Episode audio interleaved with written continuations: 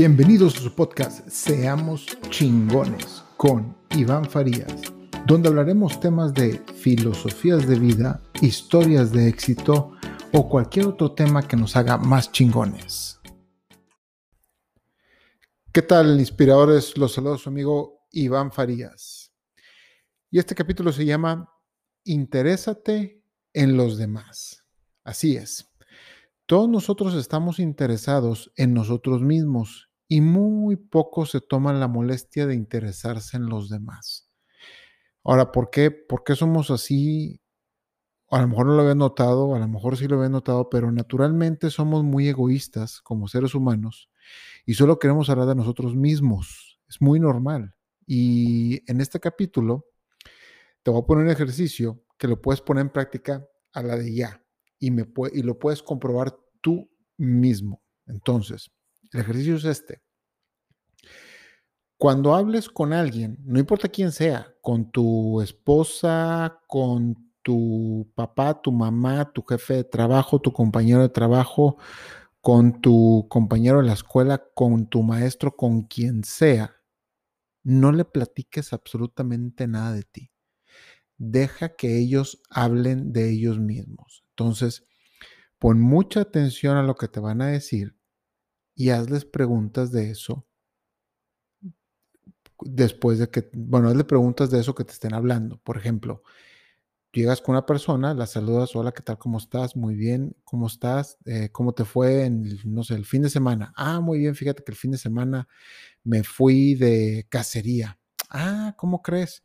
Antes de que digas, yo hace mucho que no me voy de cacería, porque esto es una respuesta muy común que hacemos, siempre que nos platican algo, decimos lo que, si tú lo has hecho, si no lo has hecho, si tú también, y hacemos una comparación, entonces no la hagas esta vez, abstente de hacerla, entonces dile, ah, ¿cómo crees? ¿Te fuiste de cacería?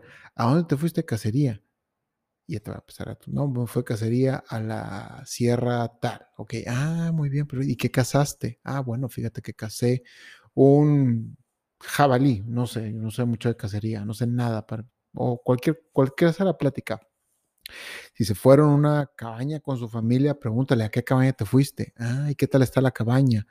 Eh, y si esta persona ojo, si esta persona es un superior tuyo en un trabajo o, o en cualquier otro lado o es un cliente tuyo muy importante, aquí es donde vas a querer escucharlos más y retener esa información para preguntársela a lo mejor. Tiene mucho que ver, obviamente, si estás deprisa, no, no te vas a poner a platicar, o si esa persona está deprisa, pues no te vas a poner a platicar muy a detalle, ¿verdad? Pero eh, interésate en la plática y no brinques con tu plática. Pero, por ejemplo, si estás por empezar una junta y se metió tu cliente y tu cliente te empieza a platicar que se fue a la boda de su hermano en tal lugar. Ah, ok, muy bien. Y luego empieza a entrar otra gente, pues no platiques de la boda porque entra otra gente y él solo te lo confió a ti. O sea, ten un poquito de juicio de esto cuando te platiquen algo personal. Pero cuando alguien te platica algo personal, retén esa información porque es muy importante.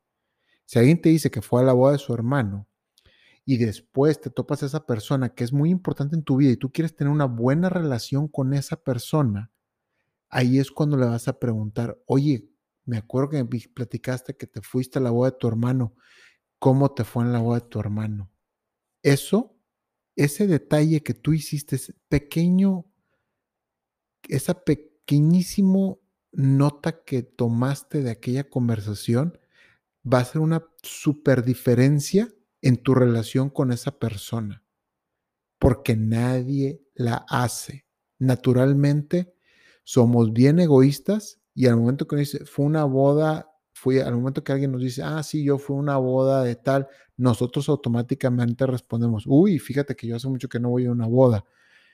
Y por, eso es bien, bien, bien natural. Y ponte atención, estoy seguro que lo haces, yo también lo hago.